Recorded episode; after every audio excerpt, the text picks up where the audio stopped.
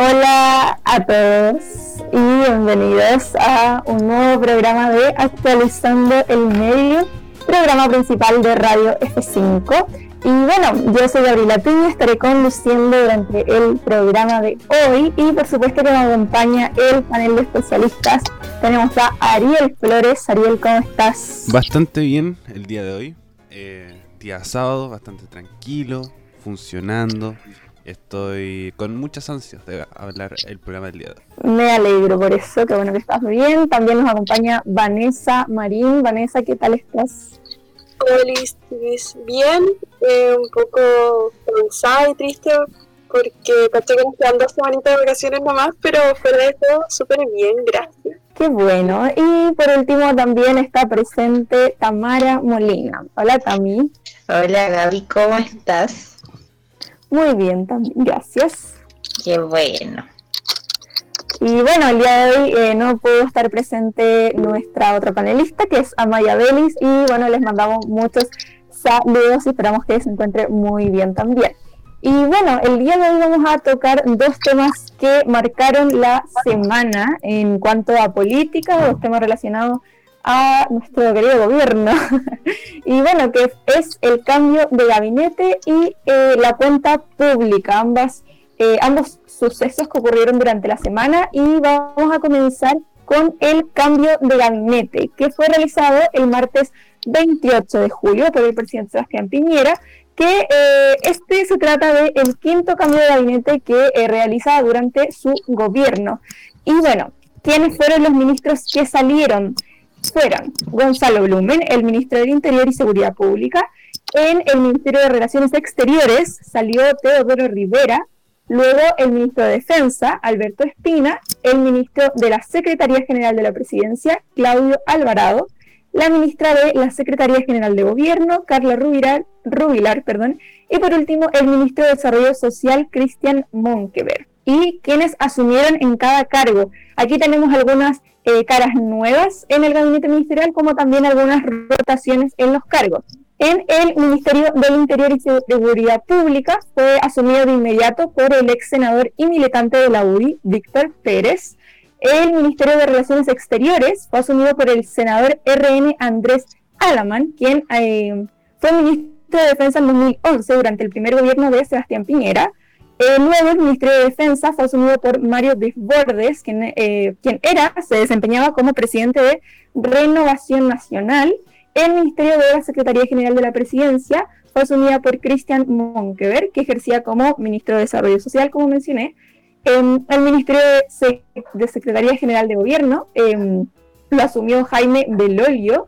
Y por último, el Ministerio de Desarrollo Social eh, fue asumido por Carla Rubilar, quien antes lideraba el Ministerio de la Secretaría General de Gobierno y que también entre marzo de 2018 y octubre de 2019 se, desempeñó como intendenta de la región metropolitana de Santiago. Em, y bueno, eh, durante el discurso que dio Sebastián Piñera en este cambio de gabinete, habló sobre la nueva etapa que viene para el gobierno. Eh, y bueno, como mencionaba en el discurso que realizó en la ceremonia, eh, trazó la hoja de ruta que, que, se viene para los próximos 20 meses que le queden de gobierno. Y el número 6 es que centrados en enfrentar la pandemia, fortalecer la protección social, la reactivación, la reforma de pensiones, la seguridad ciudadana y también eh, la garantización de la realización del plebiscito constitucional de octubre. Y bueno, al respecto voy a comenzar con el Ariel Flores. Te quería preguntar tú qué conclusiones sacas de este nuevo cambio de gabinete que se trata, como mencionaba, del quinto que realiza Sebastián Piñera hasta el mundo.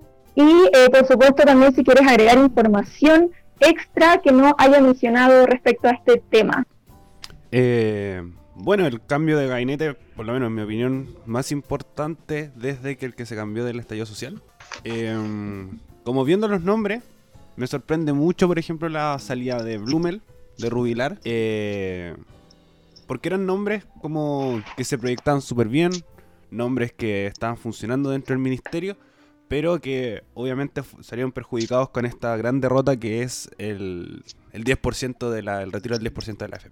El, el, comité político, que son el Ministerio de el Ministerio del Interior, Vocería, y, y, y, y la Secretaría General de la Presidencia, es un equipo igual bastante, bastante duro, sobre todo el Ministerio del Interior con Víctor Pérez. Eh, senador Udi, que fue eh, alcalde designado durante la dictadura, no ha sido como no ha, como no ha rechazado ni eh, mostrado en contra del tema de la violación de los derechos humanos durante la dictadura, ferviente votador como defensor de la, de la constitución. Así que ahí vamos viendo un poco los cejos que teníamos en comparación a Blumel. Blumel un hombre bópoli, mucho más conciliador, mucho más de los acuerdos, a diferencia de Víctor Pérez que tiene una figura mucho más autoritaria.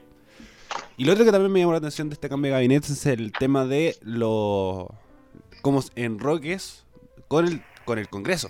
Por ejemplo, tenemos que Jaime Bellolio, Andrés Alaman, Víctor Pérez eh, y Mario Desbordes pasan del Congreso al gabinete ministerial. Nombres, sobre todo el de Desbordes, me sorprende mucho. Desbordes se presentó muy, muy a favor del, del retiro del 10%. Fue uno de los. Bueno, su partido RN fue uno de los que le dio la victoria a la oposición con, este, con esta medida. Así que, por lo menos en mi opinión, yo siento que los sacaron para que dejaran de mover, por lo menos Desbordes, dejara de, de mover el gallinero en el Congreso, desde el lado de Renovación Nacional, buscando ya un poco más calmar a la UDI. Tenemos que, que la UDI estaba muy molesta con el gran protagonismo que tiene, tiene Bópoli en el, en el gabinete, pero con esto ya se ve un, una, un gobierno mucho más firme, un poco más autoritario con estas figuras que de la vieja política que vuelven al gabinete. Así es. Eh, Tam, y tú en tu caso, ¿qué visión tienes de este cambio de gabinete y también ¿Qué opinas de estos nuevos rostros que llegan, eh, que llegan a los ministerios? Bueno, eh, me llama mucho la atención el tema de Desbordes. Yo creo que Desbordes ha sido una figura muy importante en lo que fue la derrota del oficialismo respecto al tema del 10%. Y también a lo largo de este último tiempo ha sido una figura de una derecha eh, mucho más mucho más moderna, en el sentido de, no tener ideas tan radicales, de no apegarse tanto a los dogmas. Entonces, concuerdo mucho con el diagnóstico que hace el Ariel de que lo silenciaron. De hecho, Pamela Giles también siempre eh, expresa todo lo que piensa a través de su Twitter y también dijo, silenciaron a Mario Desbordes, porque él había sido eh, un un político clave en la aprobación, por ejemplo, de lo que fue el 10%, y de hecho, al ponerlo en el ministerio, ni siquiera lo pusieron en un ministerio de los que están en primera línea, lo pusieron en el Ministerio de Defensa, que igual es un ministerio que, tiene un rol mucho más cabizbajo en lo que es, eh, por lo menos en el contexto que se está desarrollando ahora de pandemia. Entonces me llama mucho la atención el caso de Desbordes, que concuerdo totalmente en que el gobierno lo silenció. Igual eh, me gustaría que Desbordes hubiera dicho que no, porque siento que era un pilar muy fundamental para generar debate en temas que son muy importantes hoy día eh, en la sociedad. Temas sociales muy importantes y también es necesario tener en el Congreso una visión mucho más liberal eh, de lo que es la derecha y también que se que se lograra generar como ciertos acuerdos entre oposición y gobierno. Y creo que Desbordes igual era un factor clave que hacía eso. Y bueno, respecto al cambio de gabinete en sí, igual hay que considerar el contexto en que se da este cambio de gabinete. Este es el quinto cambio de gabinete que, que realiza Piñera desde su segundo mandato y eh, netamente se dio por la crisis política que hubo en el sector, que lo comentamos en los programas pasados, eh, que fue esta derrota enorme con el retiro del 10%, ya que parlamentarios eh, del Congreso votaron a favor de este retiro, se vio mucho el tema de, las diferencias que existen en la derecha con los políticos más anticuados que se siguen apegando a los dogmas, como es Jacqueline Manrique Albergue, eh, y también con este tema que hubo de Gonzalo Blumel, que al final tuvo que ser como la cabeza y el encargado eh, de estar convenciendo a los diputados, a los senadores, de que el 10% no se aprobara. Entonces fue una derrota eh, muy fuerte para el gobierno, por lo mismo se genera este cambio de gabinete que ahora lleva a enfrentar lo que se viene en el plebiscito, y también lo dejo ahí que, se ha instaurado también muchas críticas de la oposición con este cambio de gabinete respecto a que este sería el gabinete de rechazo, ya que podemos ver que al ministerio, a los ministerios de Sebastián Piñera llega la derecha más dura de lleno. eh, va a tener figuras muy fuertes en los ministerios más importantes que han estado por el rechazo, así que también hay un tema que, podríamos debatir también. Eh, para complementar la Tommy, una de las cosas también llamativas de esto es, eh, primero, lo que decía de, estas figuras como autoritarias, el tema del rechazo, el tema de, cómo esta, este gabinete cambió para un sector más firme, pero al mismo tiempo el tema de cómo va a haber la representatividad de la renovación nacional en el Congreso, como este cambio de desborde, una mirada validar que decía la Tami, verla también con los cambios que se pueden realizar, que hasta el día de hoy todavía no están 100% confirmados, por lo que se sabía que eh, Sabat, si no me equivoco, va al Senado y Nora Cuevas va al, al rol de diputado por la UDI, pero falta el senador UDI y el, el puesto de diputado de RN. Así que eso para complementarlo. Pero igual hay Marcela Sabat como que en el Senado por lo menos, a mí me parece súper bien que llegue, ya que igual es como de la misma línea de Mario Desbordes, es como una derecha mucho más abierta y por lo menos aporta en comparación, porque creo que Marcela Sabat llega a reemplazar al nuevo ministro del Interior, a Víctor Pérez. No, eh, a Andrea Alaman. ¿A quién? A Alaman. Bueno, Alaman igual es un político como mucho más dogmático de la derecha, así que por lo menos a mí ese cambio me parece bien en el Senado. Claro, tal y como mencionaban, eh, ha sido bastante destacado la llegada por un lado de, Pérez, de Víctor Pérez, y también eh, de Desbordes. Eh, primero, encontré una nota bastante interesante de Tele 13 que se llama La resurrección UDI, el vacío de poder NRN y lo que se dio Piñera. Historia del cambio de gabinete, que hay bastantes como puntos importantes a destacar de este cambio de gabinete. En primer lugar, se menciona lo que decía la TAMI, que la salida de Blumel y que haya sido reemplazado por por el que se desempeñaba como senador Víctor Pérez, eh, ha sido visto justamente en el oficialismo como un triunfo para el gremialismo, ya que Pérez, como mencionaban, ha ocupado cargos en las distintas directivas de la UDI y se caracteriza por un estilo eh, bastante, una derecha bastante dura y eh, también bastante directa con sus detractores. Y por otro lado está el tema de, de Desbordes, que también en esta nota encontré esta información respecto a su llegada al gabinete ministerial, que también fue bastante como sorpresiva e inesperada. Eh, porque eh, Mario Desbordes buscaba ir a la reelección en noviembre, em, que es el mes de la elección interna de RN, e incluso en una entrevista con, Tele 13 justamente, había sido súper eh, tajante respecto a sus deseos de ser senador debido a su alta popularidad que ha ganado, como ya hemos visto, desde el pasado 18 de octubre con el estallido social. Vane, al respecto te, te, quería preguntar a ti qué opinabas de este cambio de gabinete y también la llegada de estos nuevos rostros. Eh, sí, en verdad, con respecto al análisis y el diagnóstico que hacen ustedes, como que no me queda mucho más que agregar. Siento que la mirada está como muy compartida respecto a lo como sorprendente que significa este, este cambio. Yo jamás imaginé, por ejemplo, que la vocería de gobierno fuese reemplazada, que la Cala Rubilar fuese reemplazada por otra figura, em, al, al, al, igual que Gonzalo Blumen.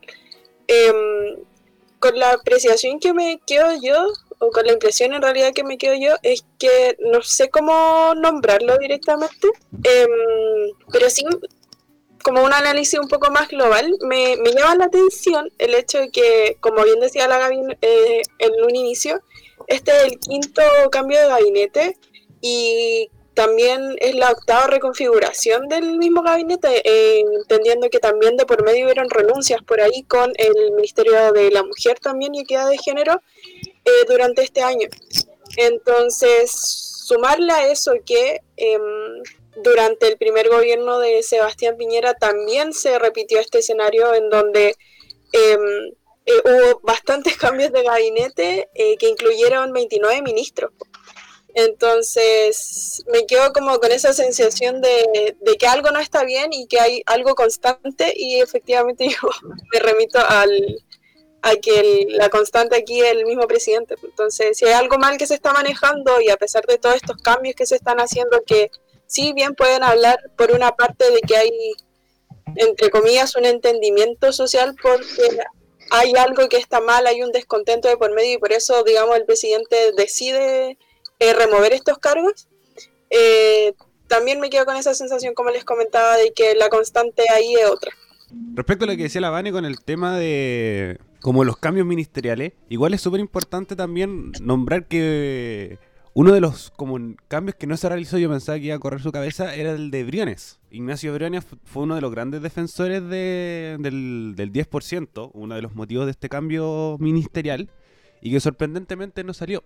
Y otros cambios que también me llaman mucho la atención, que duró casi menos de un mes en el cargo, era el de Alvarado, en la Secretaría de Presidencia, en el SECPRES, que pasó sin pena ni gloria y que ahí vamos viendo también lo, como lo desmesurado, lo descontrolado, lo también innecesario que puede ser unos, eh, los cambios de, gabinete en, el, en todo lo que va sucediendo.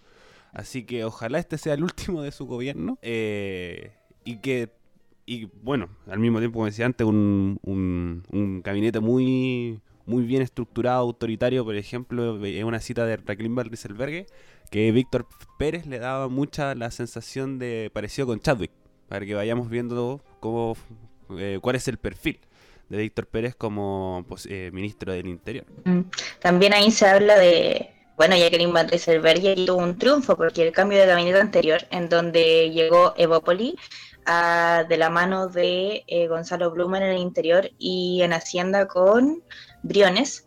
Eh, hubo ahí en ese tiempo, en el cambio de gabinete anterior, muchas polémicas de que la UDI se había visto como excluida del ministerio, de los ministerios del presidente.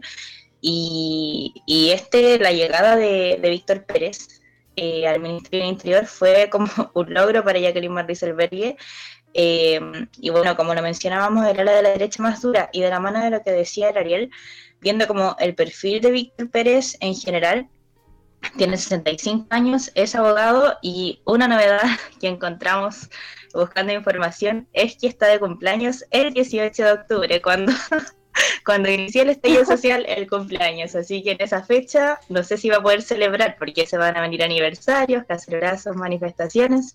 Así que se le viene difícil.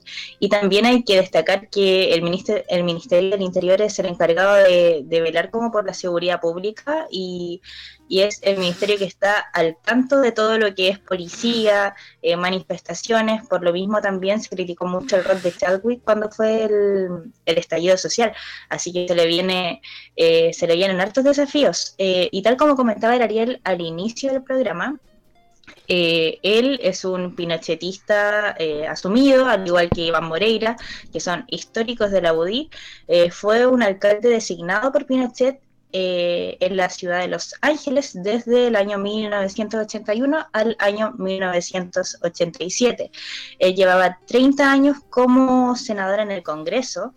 Eh, y no se ha renegado de ser pinochetista. De hecho, en el 2017 la UDI hubo una, un debate en la UDI por el tema de, modificar sus declaraciones de principios. ¿Y eh, qué estaban debatiendo en ese tiempo la UDI?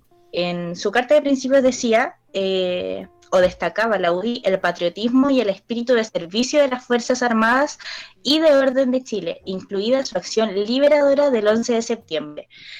Entonces, Pérez vino y se opuso tajantemente ante esta discusión que estaba sobre los principios de la UDI, que destacan el rol de las Fuerzas Armadas y su rol en el golpe de Estado del 11 de septiembre, y dice, si alguien quisiera esconderlo o minimizarlo, creo que estaría dándole la espalda a la historia de la UDI, creo que sería contraproducente. Él ha sido un férreo defensor de lo que es Pinochet. Eh, y también durante este último periodo de, del retiro de pensiones, que fue el debate del último tiempo del 10%, él de la mano con Alamant en el Senado eh, estaban encabezando la resistencia a este proyecto de ley en la Comisión de Constitución. Y bueno, ahora ya los dos se encuentran de lleno en los ministerios del presidente Piñera y como ya lo hemos comentado, son figuras eh, de la derecha, de una ala súper dura, súper dogmática, y que están obviamente por el rechazo ya a puertas del plebiscito que se viene en octubre. Muy interesante los datos que mencionaste, Tami, que en los que se ve claramente que los nuevos perfiles que están en la moneda es, eh, representan una derecha bastante dura. Al respecto, igual les quería preguntar porque, bueno, como mencionaba, en el Ejecutivo, o sea, se afirmó en varios medios fue una cosa bastante criticada que que se está apostando por una derecha muy dura y al respecto son estos nuevos rostros de la moneda, eh, casi todos han declarado que votarán efectivamente por el rechazo a la nueva constitución en el plebiscito que se viene muy pronto. Al respecto, les quería preguntar si ustedes creen que poner este tipo de rostros en la moneda como eh, representar al gobierno con, con, estos perfiles, ¿se trata de una especie de estrategia del gobierno o tendrá que ver algo con el plebiscito que se viene? Ariel, ¿tú qué piensas al respecto? Eh, yo, yo no siento que sea un como una estrategia del rechazo para, para como tener puestos de gobierno o una estrategia del gobierno. Yo siento que es más una estrategia de la UDI. Como la UDI es el, es el partido que se ha mostrado más reticente a cambiar la constitución. Entonces, al tener hartos nombres UDI, obviamente va a haber un, eh, más nombres por el rechazo. Pero, por ejemplo, si la memoria no me falla, eh, Jaime Bellolio, vocero de gobierno, es el que está a cargo de la bancada UDI por el apruebo. Entonces, eh, un, puesto importante, un personaje UDI, pero estaba por el apruebo. Eh, y también, ahí va con la visión del presidente. Esto lo conversamos ayer con la, con la Bani mientras veíamos la cuenta pública. Que por lo menos cuando, como hace uno o dos meses, estaba haciendo, un discurso para defender la constitución, defender la institucionalidad, el tema de los proyectos eh, inconstitucionales, eh, poder frenarlo, darle más poder al Tribunal Constitucional y defender la constitución actual. Pero ahora la cuenta pública se mostró mucho con el tema de la apertura al cambio, con el tema del plebiscito como, como la alternativa eh, democrática para poder cambiar la constitución. Entonces, como se muestra un discurso también un poco más abierto al cambio de, de la constitución, por lo menos por el, presidente, que es la, la figura de gobierno. Así que más que una estrategia del gobierno, yo veo como una estrategia de Chile Vamos, de la UDI, de poder posicionar estos nombres, fervientes eh, manifestantes del rechazo, pero que al mismo tiempo no, no, siento que puedan hacer peso en esta situación. Porque ahí va mm. con el tema de los partidos, con el tema de las campañas, con el tema de las redes sociales, y gobierno no creo que se meta tanto en, en como mostrar su posición Obviamente van a salir las preguntas por parte de los periodistas, decir, oiga señor eh, ministro, usted va a votar a prueba o rechazo. Eh, algunos van a decir, no, yo rechazo fervientemente. O se han dado una vuelta larga para poder salir de la respuesta. Por ejemplo, lo que decía Bellolio cuando asumió, que él ya dejaba de ser parlamentario. Entonces sus opiniones ya dejaban de ser como de Jaime Bellolio por un tema de voto, sino de una visión de gobierno, porque todos tienen que estar con las mismas ideas o con el mismo acuerdo, a diferencia de un parlamentarismo. Así que ahí tener un, poco de, juego, por así decirlo, pero no siento que sea una estrategia de gobierno, sino más de partidos. Ahí quiero agregar algo con lo que dijiste de Bellolio. Eh, el 17 de julio hay una nota de Tele 13 que dice, el viernes 17 de julio del 2020. Belolio cambia su voto. Chile no aguanta otro golpe de mentón. Por eso en octubre votaré rechazo. Así que ya durante el último tiempo Belolio de lleno ha manifestado como el rechazo a la nueva constitución. Y para seguir en la misma línea de la conversación, eh, al igual que tú, Ariel, yo creo que eh, las personas en el ministerio no pueden meterse tanto en estos temas, a diferencia de que sí lo podría ser un diputado o un senador. Así que yo creo que la estrategia que hubo en este cambio de gobierno, eh, si bien se ven que son las voces por el rechazo las que están ahora a la cabeza, eh, viene a afirmar viene a afirmar como la crisis que hay en Chile Vamos, porque eh, donde había Carla Rubilar igual tiene un tono muy suave, tiene un discurso mucho más tranquilo, más calmado, Blumel igual, eh, eran políticos más nuevos. En cambio, entonces llega como a generar un orden, pero no creo que sea una estrategia porque, como lo mencionaba antes, eh, desde un ministerio no se puede hacer una campaña, como decía Ariel, todos tienen que estar alineados.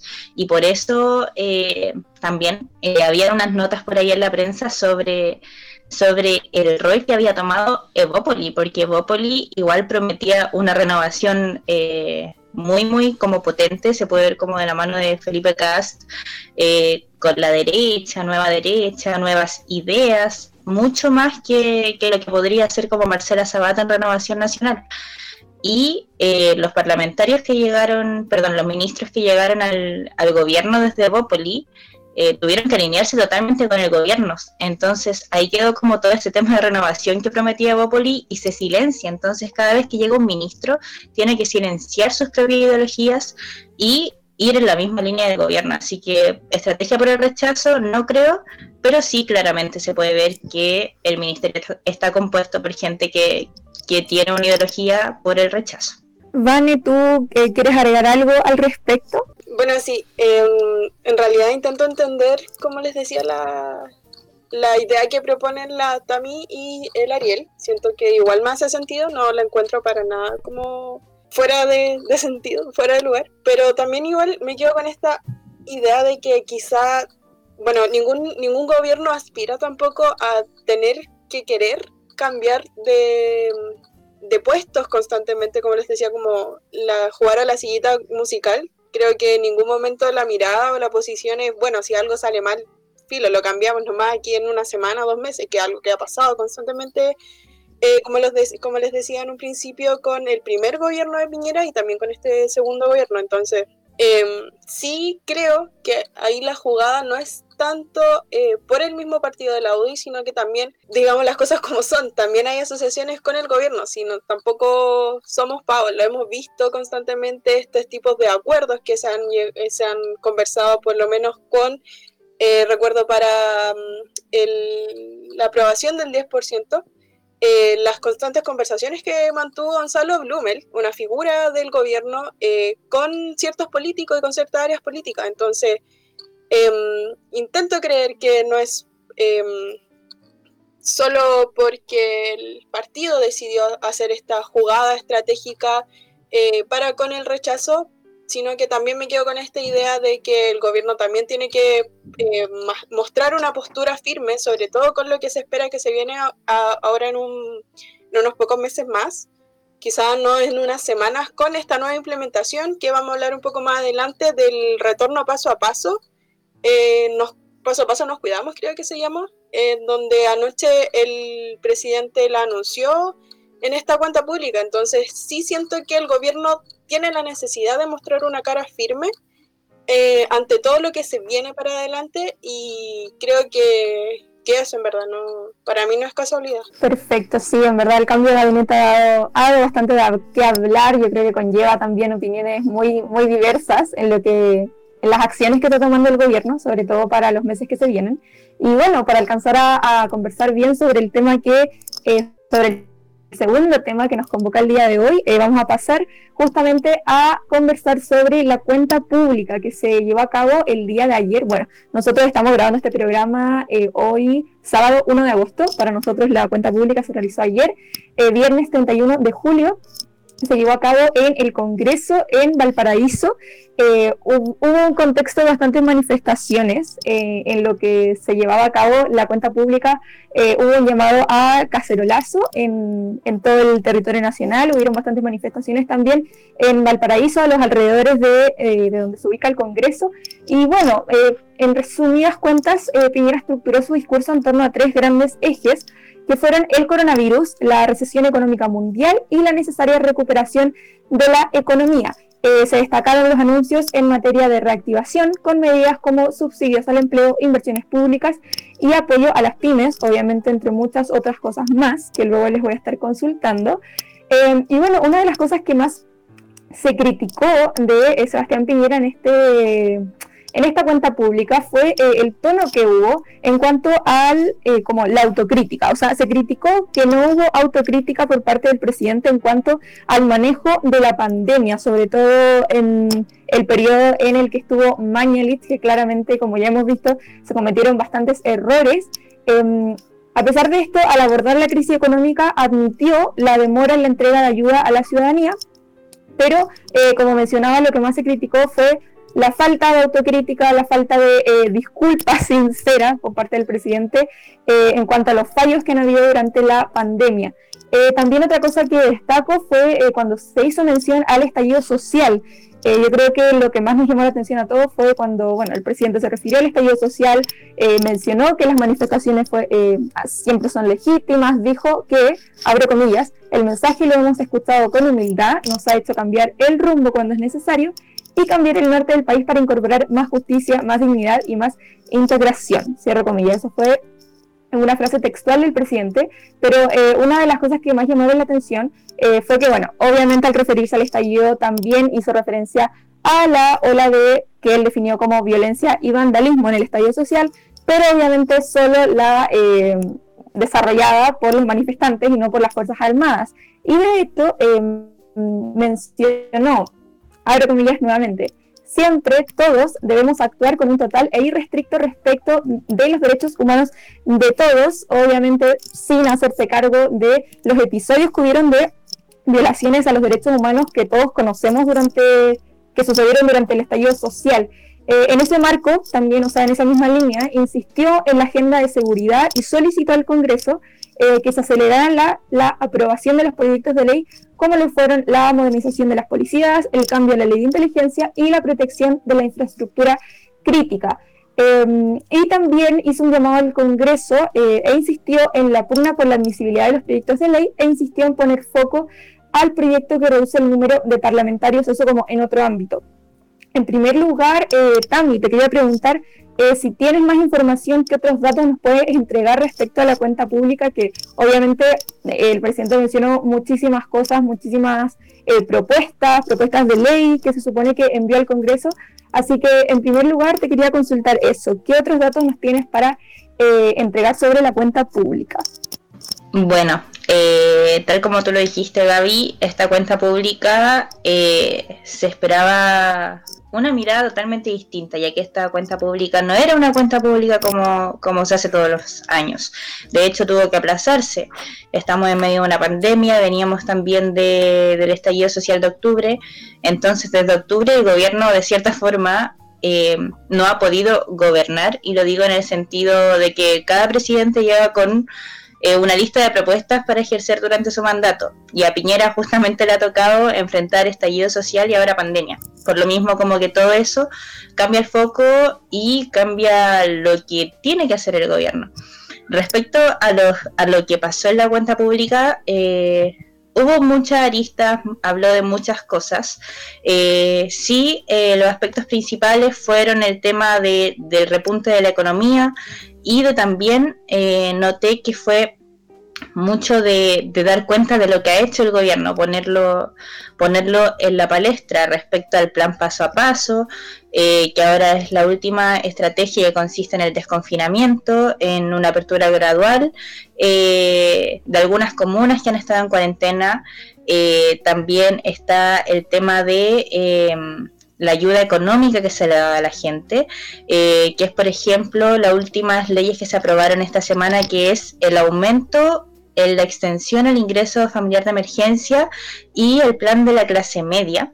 Y también lo que se, lo que se vio mucho en esta cuenta pública fue eh, las peticiones que el presidente hacía al Congreso, eh, de que por favor aprueben esta ley. Por ejemplo, en el caso de, de las policías, pidió que que aprobaran por favor la ley de la, de la modificación, perdón, de la, de la modernización de las policías y dentro de esta misma línea eh, se vio un tono que se quedó muy en la violencia y el vandalismo de lo que ocurrió en el estallido social, que es un tono que conocemos desde el año pasado nosotros, lo hablamos en nuestros primeros capítulos en medios del estallido social, en donde el gobierno solo destacó eso. Y eh, y no consideró las violaciones a los derechos humanos que hicieron eh, Fuerzas Armadas y Carabineros de Chile. Y Sebastián Piñera en esta cuenta pública lo que hizo fue venerarlos. Y, y, mm, no tomó en cuenta eh, las violaciones a los derechos humanos que ellos hicieron. Otra de las polémicas también que han habido en medio de esta cuenta pública y lo que dijo el presidente fue la atribución de, de algunas leyes. Eh, se atribuyó algunos, algunos proyectos de ley eh, que estaban ya en discusión de algunas senadoras de oposición, como fue el tema de la retención del 10% eh, de la pensión alimenticia de, los papás que, no la han pagado. Entonces, hubo muchos anuncios que podemos ir desmenuzando ahora de a poco, quizás por área, pero en general hubo también mucha crítica de la oposición eh, respecto a que faltó un tono de autocrítica, como lo mencionabas tú, Gaby, un tono más tranquilo, de disculpas sinceras. De hecho, se omitió una parte del discurso en donde se decía pido disculpas y lo omitió y se cambió las palabras. Y eh, Maya Fernández, que es la diputada del Partido Socialista, eh, sostuvo que Piñera debió haber empezado la cuenta pública con un minuto de silencio por las víctimas de la pandemia. Eh, también destacó que hay una cero autocrítica del mandatario durante su intervención. Por lo mismo, la intervención en sí en general de la cuenta pública fue muy concreta, muy economía, eh, muy salir adelante. en general se critica que esta cuenta pública prácticamente el presidente hizo como que no estaba pasando nada. Es como que el país estuviera bien, todo estuviera tranquilo, y vamos con el avance, vamos con el desarrollo, con la economía. Entonces sienten que faltó un poco de sensibilidad con lo que fue el discurso del gobierno. Vane, ¿y tú em, qué información nos puedes entregar aparte de la que ya hemos mencionado respecto a, los anuncios que hizo el presidente en la cuenta pública? O también qué opiniones tienes eh, luego de, esta cuenta pública, valga la redundancia. Eh, sí, en realidad como mencionó el Ariel en adelante, quisimos, como entre comillas, eh, juntarnos a verlos por Zoom la cuenta pública como para tener cierta apreciación al instante respecto a lo que fue y cuál fue su discurso. Y creo que uno de los primeros comentarios que hicimos posterior a la realización de la cuenta pública, eh, cuando el presidente dio paso a salir del Congreso y junto a, junto con su, a su señora, perdón, fue cuenta pública, eh, sentíamos que era más como una planificación no, un, anuncio de planificación hacia, hacia adelante, hacia, hacia el futuro. Porque mm, finalmente, como sabemos, el fin de una cuenta pública es comentar qué se ha hecho, qué, no, bueno, qué no se ha hecho, no, qué se ha hecho, eh, cuáles han sido las inversiones que se han realizado durante su periodo de mandatario o X em, tipo de cargo que se, que, se realice, puede ser también en las periodos municipales, los alcaldes también lo suelen hacer, entregan folletitos y ese tipo de cosas. Entonces, em, claro, como les decía, fue más un ¿qué vamos a hacer? Aparte de esta mirada poco crítica, como mencionaban ustedes, es un ¿qué estamos a la espera de hacer? y qué espero que también se, se, se, acelere la, la, promulgación dentro del eh, mismo Congreso. Entonces, para mí igual es preocupante, me quedé como con ese gusto a poco. Eh, quizá el Ariel ahora va a mostrar su mirada que para él no fue tan así, no fue tan... que quedó bastante conforme con, el, con la cuenta pública, pero claro, como esa es mi perspectiva, siento que, que, faltó mucho de haber mostrado y haber sintetizado en realidad qué fue lo que eh, ha sucedido durante este gobierno y justamente ahí es donde hubiese entrado la mirada crítica. Quizá por, por ahí también faltó mucho esto de mencionar qué se hizo y qué no, y de qué manera se hizo. Em, eso. Ariel, tú al respecto, si tienes eh, alguna algún otro dato que mencionar y bueno, ya que la, la Vane te dio el pase, eh, ¿qué opiniones eh, te deja? ¿Qué, ¿Qué visiones te deja esta cuenta pública? mira, primero como datos que aportar, el tema de la reactivación económica, eh, siento que es un punto igual relevante que, que comentó Sebastián Piñera en su, en, su cuenta pública, como decía la Bani, que no es tan cuenta pública, sino como una serie de anuncios, y que ha sido así desde que tengo por lo menos recuerdo de, lo, de las como situaciones que, que hacen los gobiernos que hacen más anuncios que rendir cuentas ante el Congreso Nacional. Entonces el tema de la reactivación económica tenemos que está centrado mucho en lo que ya se venía presentando. El tema de la creación de empleo, el tema de la inversión pública, pero entre comillas pública debido a que es a través de licitaciones. Ese es el gran problema de esto y se mantiene como la misma estructura de poca responsabilidad por parte del Estado. Lo mismo sobre el tema de la pandemia. Eh, haciendo mucha comparación al contexto internacional, es como decir, estamos mal, pero ellos también están mal. Es como cuando uno está en el colegio y decía mamá, a todos nos fue mal, así que tenéis que perdonarme por el tema de las notas. Eh, yo siento que es mucho eso, muy, muy, mucha poca responsabilidad respecto al tema del, eh, tema del coronavirus. Y también, eh, como se habla un poco de la autocrítica del parte del presidente con el tema del COVID, pero también hay que ver cómo el gobierno estaba viendo el COVID-19. Porque tenemos que. Eh, que Mañalich, una de las. como la forma en que él buscaba controlar la pandemia, era con una preparación como correcta del sistema de salud. Es decir, como muy ya están todos contagiados y hay que estar preparados para la gran mayor cantidad de contagios en vez de prevenirlo. Entonces, ante esto, si lo vemos, las cifras que mostró eh, calzan con la ideología del gobierno, que el tema de los ventiladores, que el tema de las camas, que el tema de la disponibilidad, que el tema de, eh, de la preparación del sistema de salud ante la pandemia. Más que las prevenciones, más que las cuarentenas, y que incluso mucho, eh, me generó una duda que podía como entenderse que estaba en contra de las cuarentenas. es decir, como eh, que los niños no podían salir a las calles, los abuelitos tampoco, y decía, eh, pudiste haberla presentado de otra forma, no, no era la forma en decir que que estamos todos preocupados, pero hay que seguir quedándose en la casa. Nunca llamó tampoco a quedarse en casa. Porque es la visión del gobierno, de tener preparación del sistema de salud. Y eh, con un sistema de salud preparado, podemos aguantar mucho mejor la pandemia. Entonces, dentro de eso, desde una visión de gobierno, siento que como cumple. Que obviamente, si nosotros no coincide con nuestra ideología, lo vamos a criticar. Por ejemplo, que, que algo que no se ha destacado mucho, que es la primera cuenta pública post estallido social. Como eh, el 18 de octubre después viene esta cuenta pública que si en tiempos normales hubiera sido mucho muy distinta, muy muy distinta eh, respecto al contexto, respecto a manifestaciones, respecto a la realización, eh, muchas cosas más, pero dentro de todo siento que puede haber sido mucho peor.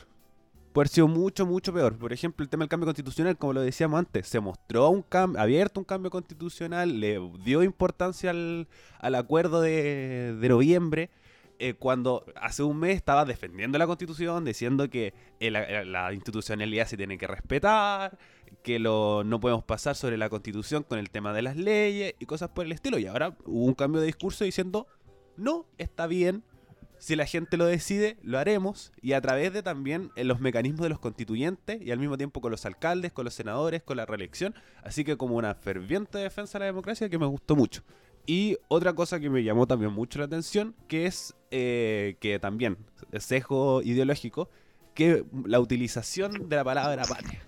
Que se dio vuelta con los patriotas, que con la patria, que la defensa de la patria, que la muestra de la patria, eh, que el patriotismo, hubo una fiera defensa al, tema del, del, patriotismo, pero típico un republicano, podríamos decirlo, con una comparación estadounidense, que me llamó mucho la atención. Pero dentro de todo, como esta autocrítica siento que, que se pudo haber hecho, pero al mismo tiempo hay que ver quién está en el poder y cómo se ha manejado en el poder. No esperábamos un Sebastián Piñera diciendo, no, ¿sabéis qué? Todos los que te dicen estallido social está bien y vamos a, cambiar el sistema público de salud en defensa de los privados y cosas así, porque esas cosas no iban a pasar. Pero entonces, como eh, una, defensa de la, una, una, defensa de la oposición que se puede ir, eh, como, más que defensa, eh, una crítica de la oposición que se hace esperar por el tema de la política, pero jamás íbamos a ver un discurso que iba como a ceñir y dentro de todo lo, derech, lo como lo derechista que se presentó el cambio de gabinete, que fue lo más importante antes de la cuenta pública, siento que fue bastante permisivo, bastante con medidas mucho más distintas de un Sebastián Piñera que puede haber sido como mucho más privatizador, con mucha más eh, veneración a su gobierno, cuando no fue así, en comparación a, años a meses anteriores.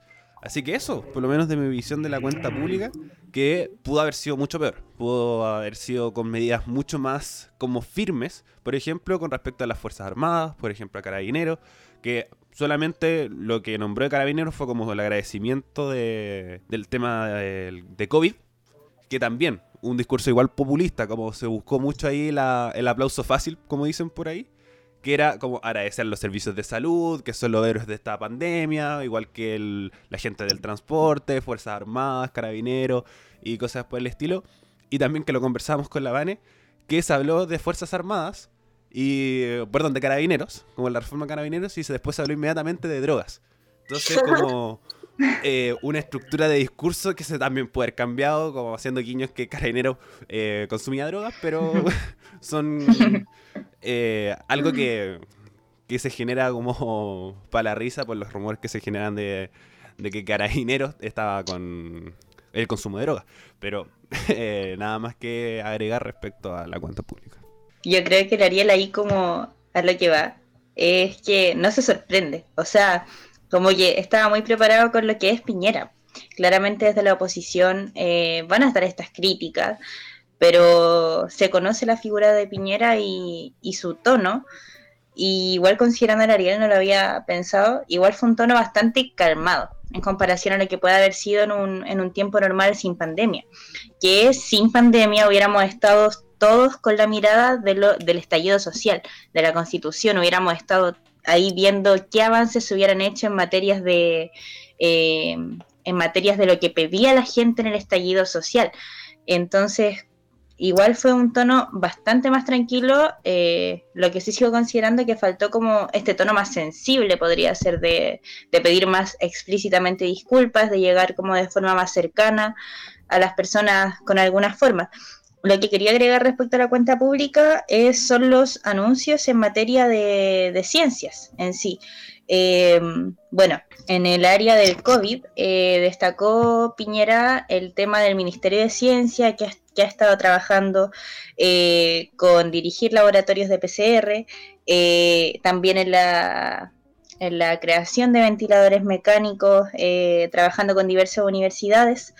E, y respecto al cambio climático y el calentamiento global, también prometió aumentar las energías limpias y renovables, con el fin también de cuidar el agua. Eh, mencionó un plan de la creación de 26 embalses y también la reforestación con 230.000 hectáreas en el área de, cambio climático.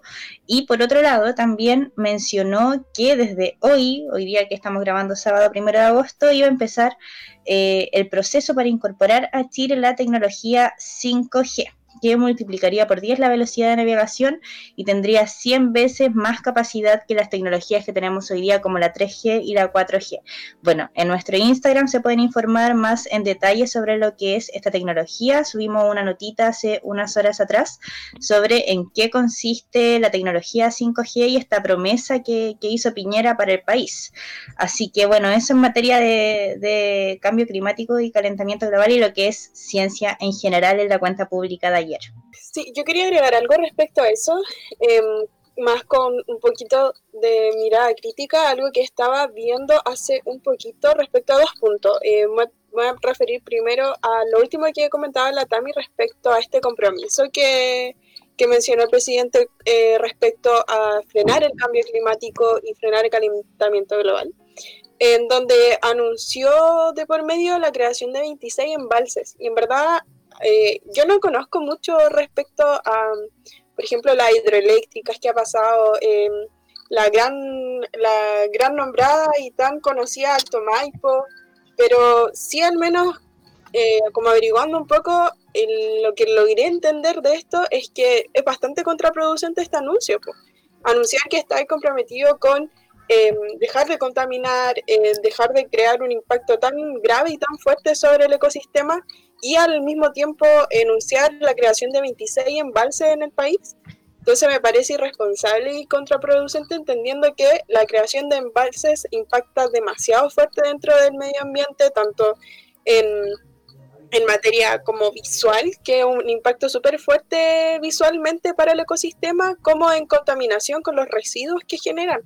Entonces, eso por un lado, respecto a lo que comentaba la Tami recién, y por otro, es algo que me enteré hace no mucho estudiando para el programa, respecto a um, una, uno de los, de los comentarios que realizó el presidente, como bien decían ustedes, con esta poca falta de autocrítica, perdón, con esta gran falta de autocrítica y como de mirada, mirada sobre qué pude haber hecho mejor y más bien como anuncios, que entre comillas yo siento que esto pudo haber sido lo más bien una cadena nacional de media hora.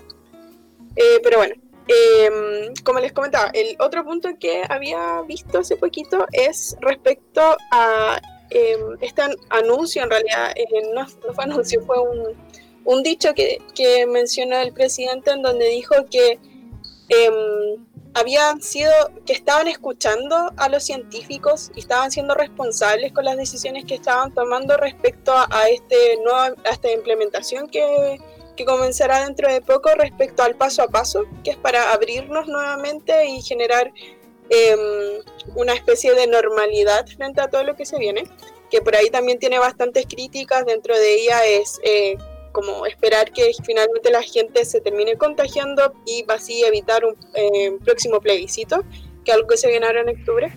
Pero bueno, em, estaba viendo en Twitter eh, que hubo bastante crítica respecto a esta frase, como les comentaba, en donde él decía que había un entendimiento y habían escuchado a los expertos y científicos eh, para tomar decisiones respecto a um, las medidas que se deberían tomar en relación al COVID.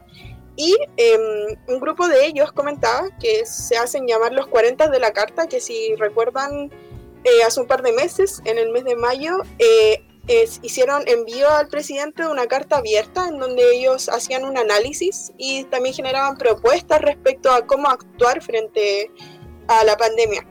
Y justamente ellos en Twitter los, tildan, los tildan, lo tildan perdón, eh, de un presidente mentiroso. Dice, de hecho, en una de las páginas del desconcierto, Em, dice, es un mentiroso. Piñera provoca profunda indignación en los expertos de la ciencia por dichos en cuenta pública, que este dicho que les mencionaba, en donde ellos eh, reclaman que en ningún momento se eh, ni siquiera acusó, recibo eh, de la carta que enviaron, en donde, como les decía, hicieron estas em, recomendaciones como, como expertos en el área que ellos son y tampoco hicieron caso, y perdón, hizo caso omiso el presidente de, eh, mm, de, esta implementación en donde ellos eh, reiteraban que no, no, no, era posible, no era viable, no era saludable para la nación eh, comenzar a abrirse tan pronto. Entonces, con esas dos miradas me quedo, por un lado, donde me parece algo contraproducente, como les decía, esta este dicho por frenar y por esta intención y en realidad como compromiso con el cambio climático. Y también por este lado con lo que mencionan este grupo de 40 científicos expertos. Mm. Claro, quería como eh, súper relevante lo que mencionó la Vane, porque este tema como de Piñera como el líder del cambio climático viene mencionándose del año pasado que le dieron un premio como mundial por los avances en el cambio climático, pero nuestro país ni siquiera fue capaz de firmar el, acuerdo de Escazú de la ONU. Eh, que trata y busca garantizar el derecho a un medio ambiente sano. Y se veneraba mucho a Piñera como mundialmente por sus avances, eh, y también fue en todo el marco de que la COP25 el año pasado se iba a realizar en Chile y no resultó. Entonces, eh, desde el mundo científico existe esta crítica eh, entre el dicho al hecho, entre la práctica que tiene el presidente Piñera en estas materias, ya que no se ha visto una labor tan activa y, y, no firmar un tratado tan importante, perdón, un acuerdo como es el acuerdo de Escazú, es como que no condice con lo que dice y lo que se hace realmente.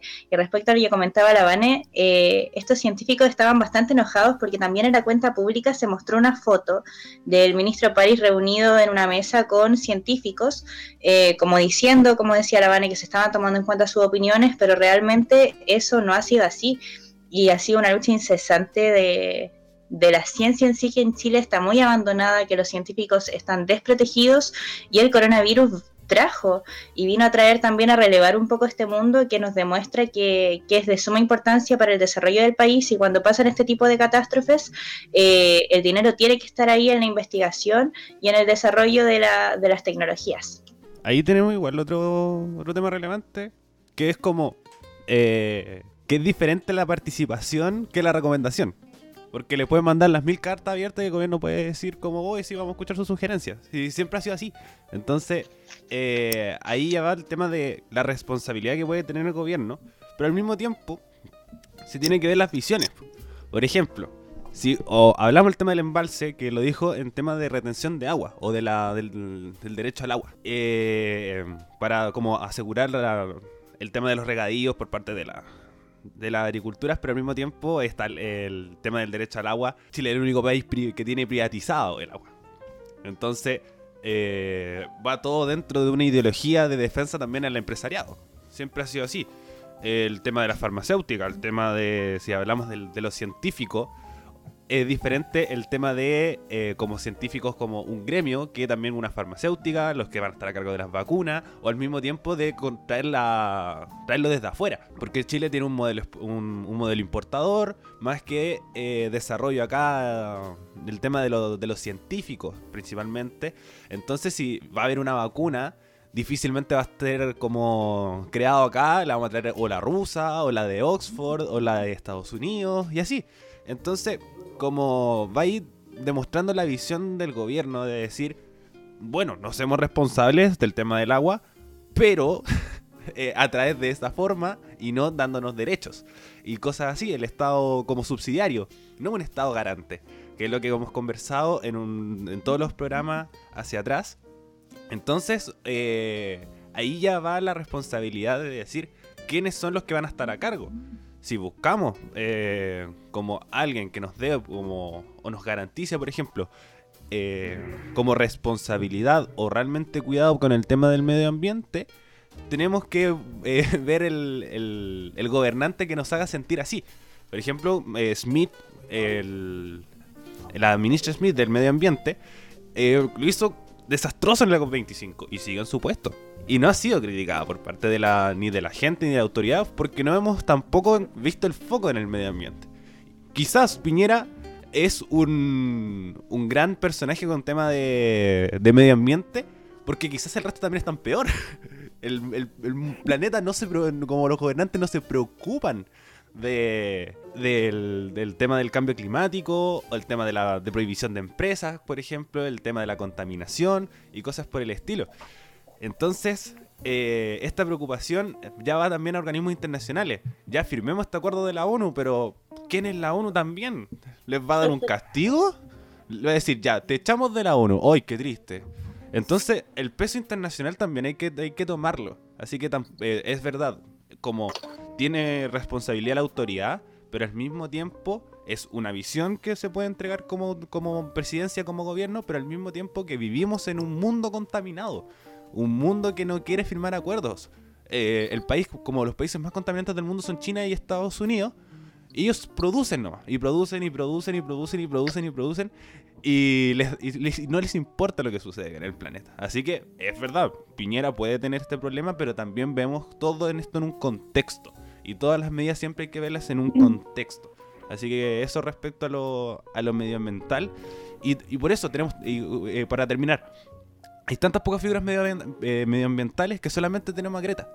Y todos conocemos a Greta y que la eh, cuando eh, no el nombre de los científicos que están trabajando o cosas por el estilo porque la manifestación tampoco está funcionando mucho.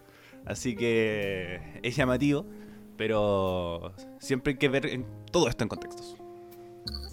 Claro, igual qué interesante eso que mencionáis, Ariel, como que no lo, no lo había visto de esa perspectiva, pero finalmente el, problema del cambio climático y el calentamiento global son problemas del primer mundo finalmente, o al menos no digo que ese sea nuestro foco, no digo que esté a favor de ello, sino que eh, para países tan en la situación que está como en que está Chile, en donde primero es el hambre y la pobreza, igual se ve la despreocupación que deja el gobierno por eh, la situación del medio ambiente y por lo mismo, lo que tú dices, que no hay mucho interés, obvio que hay interés de gente que realmente está inserta en esto, pero como del gobierno, como a lo que hoy es tipo, ¿qué más esperar si, si ni siquiera hay para comer? Entonces, eso. Em, también quería eh, mencionar algo importante que quizá pasó como por encima, es em, este, em, este exigencia, digamos, que hizo el presidente al Congreso, en donde le pidió acelerar este proyecto que permite la modernización a carabineros y las fuerzas especiales, etcétera. Y, y claro, pues como que nos faltó quizás hacer ese análisis inmediato, es tan obvio que con mencionarlo se entiende, que se están preparando finalmente para lo que viene ahora. Igual me, como que ahora estaba pensando entre medio, igual me da cosa pensar en, en tenerlo tan claro, quizás darlo por hecho y que algo que va a pasar y que no pase, me da mucho miedo. Creo que lo conversaba en un momento. Em, pero eso, siento que, que, que es fuerte, que, que, más modernización quieren. Eh, hemos visto por redes sociales los tanques que han traído, bueno, no son tanques, pero como las monstruosidades de camiones y de carros lanzaguas que han traído y, la inversión que se ha hecho dentro de Carabineros eh, presupuestariamente hablando, entonces preocupante. Ahí la dejo nomás, preocupante. Sí, para complementar lo que dice la Vane, eh, que lo conversamos cuando estábamos viendo la cuenta pública. eh, que el problema no es modernizar. Bueno, también un hecho que, que lo anoté acá, pero se olvidó comentarlo, que se habla mucho de modernización. Fue una palabra que se repitió bastante durante el discurso, con modernizar el sistema judicial, el sistema de, ser- de servicio de impuesto interno, eh, er, carabineros, las fuerzas de, de orden público, cuando eso ya se había hecho hace muchos años. Así que ojalá se realice y pronto. Chile es un, o por lo menos las instituciones públicas, son muy, muy, muy arcaicas. Por ejemplo, el COMPIN. Se habla de que ahora todas las licencias médicas van a ser electrónicas. Eso se ha hecho fácil cinco años atrás. Pero eso se puede dar para otro capítulo. Y el tema de lo que dice la, la Vane, también hay que tener responsabilidad del Congreso Nacional. Es, todos estos, los presupuestos del Estado, el presidente las puede modificar, pero al mismo tiempo se requiere una aprobación del Congreso Nacional. Así que esta reforma modernizadora de carabineros eh, tiene que haber una responsabilidad del Congreso Nacional para también como negarla, por así decirlo, por Frenarla. frenarla. Muchas gracias. Para tener como este este cambio cuando más que una modernización es una reestructuración. Creo que es la palabra que tenía que usar con carabineros que sabemos que está también muy arcaico, solamente carabineros educan a carabineros cuando eh, además también se ve como una fuerza militar cuando debería verse como una fuerza de orden público. eh, que por ejemplo que ella esté la paramilitar ah, va a hacer ruido y cosas por el estilo, como dice la Vania, hay que, hay que tener un ojo, hay que tener ojo, precaución y cosas por el estilo. Así es, bueno, definitivamente la cuenta pública dejó mu- muchas temáticas eh, para poder hablar, para poder eh, reflexionar y bueno, también desde la misma se pueden sacar varias conclusiones, eh, varias conclusiones de la- las prioridades que está teniendo el gobierno. Así que eso, esperamos que en un próximo programa podamos seguir tocando algunos de los temas que, de los que salieron hoy día, porque lamentablemente ya tenemos que ir finalizando el programa por temas de tiempo. Y bueno, ahora los voy a invitar a pasar a nuestra, nuestra sección, que es un poco, está pensada como para relajar un poco la vena, eh, porque bueno, siempre tocamos temas muy, muy, muy duros, muy serios en este programa, así que tenemos esta sección en la que hablamos de una noticia freak y luego la frase o la palabra que define según nosotros la semana recién pasada. Así que voy a comenzar con la noticia freak. Eh, Ariel, ¿tienes tu noticia freak? Si tengo mi noticia freak. Eh, generalmente en esta... Ah, que... es- Sí, ahí. Eh, sí. Eh, se escuchaba en la grabación, pero ustedes no escuchaban porque aquí en el Meet tenía el, el micrófono desactivado. Pero sí, tengo mi noticia freak, eh, que es una noticia freak slash recomendación. Porque el día de hoy, primero de agosto, pero en el año 2014 se estrenó una de mis películas favoritas, que es Los Guardianes de la Galaxia. Eh, una película de Marvel donde es un cuatro eh, cinco superhéroes se reúnen para poder salvar a la galaxia. Es una película muy, muy buena, muy entretenida. Y también les vengo a recomendar que es The Awesome Mix, que es como la, el soundtrack de la película. Que como el personaje principal, Peter Quill, eh, tenía como un, cassette que le entregó su mamá con canciones antiguas, unos 70, 80, con canciones muy bacanes como eh, Mr. Blue Sky, eh, Hug the Feeling, eh, B.D. Jean, si no me un poco está, eh, My Sweet Lord de George Harrison. Y es como para estudiar, yo lo recomiendo mucho. Así que te hago un mix 1 y 2 que ustedes pueden buscarlo en Spotify. Que, y además de ver la película que se estrenó el día de hoy, pero hace 6 años atrás. Wow. O sea, Vane, ¿tienes tu noticia freak? sí, de hecho, estoy impactadísima, es tan freak esta noticia. Estoy por aquí, en, en esos buceos que uno se pega por redes sociales. Eh, y caché que eh, el programa Futurama, ¿ustedes vieron Futurama? Sí, Sí, alguna vez, sí. Sí. Bueno, no sé si se han fijado en uno de los capítulos, eh, no en que siempre hay veces como los Simpsons, tipo de repente con, con un inicio, no sé cómo se dice, opening, distinto. Eh, una, una de ellas fue eh, que decía ex- explícitamente, eh, la voy a leer, All Time Travel to the Year eh, 2020, no sé leerlo, es, es estrictamente prohibido. Em, y en realidad como que ahí se hace el juego como con, con lo que está pasando ahora y esa, esa conexión media media conspirativa podríamos decir Y eso es una noticia muy fuerte. ¿Qué, ¿Qué onda los creadores de los Simpsons? Que tienen un pacto en el diario. Eso mismo iba a decir. Como Matt, Algo así. Matt Groening con ese weón es un viajero del tiempo. Estoy seguro. Sí, Sí, Estoy seguro. Sí. Bueno, Sí. es mi dato. está muy buena. tú. Tami, ¿la tienes? Eh, sí, ustedes conocen al doctor Ugarte. Sí. Sí. Ya, El que sale el todo el rato doctor en la más tele. adorable. ya, el que de verdad es muy sensible, a mí me encanta, que está por ahí siempre en la tele tratando de concientizar a las personas. Eh, ayer fue elegido Rey Huachaca 2020. Eh, fue el ganador de la premiación Rey Huachaca y el Gran Compipa 2020. Y bueno, ganó, pues así que el doctor Ugarte ahora es nuestro rey, nuestro rey Huachaca. Merecido. Al merecido. contexto. Sí. Sí. Y bueno, para finalizar con las noticias freak, eh, mi noticia freak aquí vengo yo con noticias de bebés y cosas por el estilo, eh, porque Sophie Turner eh, tuvo a su hija, que es la primera hija de Joe Jonas, es la pareja de Joe Jonas. Sí. Ya no Eh, sí, nació el pasado miércoles 22 de julio en un hospital de Los Ángeles. Y eh, bueno, no sé si saben, pero Sophie Turner, no sé cómo se dice su nombre, eh, es un personaje de Game of Thrones. Es Daenerys. nunca he visto, o sea, sí, eh, O Juego de Cersei. Tronos, eso es lo mismo, Sí. ¿verdad? Sí. Sí. Ya, lo siento por la ignorancia, pero nunca vi esa serie. Y la niña se llama eh, W-I-L-L-A, no sé si dice Willa o no sé, pero ese es el nombre de la niña. Y eh, hay los fanáticos de Game of Thrones encontraron dos referencias de ese nombre en la serie. Entonces dicen que lo puso así por dos personajes que aparecieron eh, durante la serie, como en temporadas diferentes. Así que esa es mi noticia freak de la semana. Y bueno, ahora ya para pasar a la última sección del programa, eh, palabra o frase de la semana. Eh, Tami, ¿tienes tu palabra o frase de la semana? Hoy la verdad no la había pensado, pero eh, no sé, eh, como basándome netamente como en lo que pasó en la prensa y lo que hablamos hoy día, podría decir que fue una semana como una semana bastante movida con el tema del cambio de gabinete, eh, que al final viene como a reafirmar eh, el tema del gobierno, afirmar como la crisis que hay en Chile vamos, vamos a ver cómo le resulta. Pero en general para mí esta semana fue bastante, eh, no sé, tranquila, con harto cambio político, podría decirse, cuenta pública. Eh, pero eso, para mí fue una semana como tranquila. No sé si se me está yendo algún detalle, es como raro, pero no sé. Ahí ustedes me cuentan qué les parecía la semana.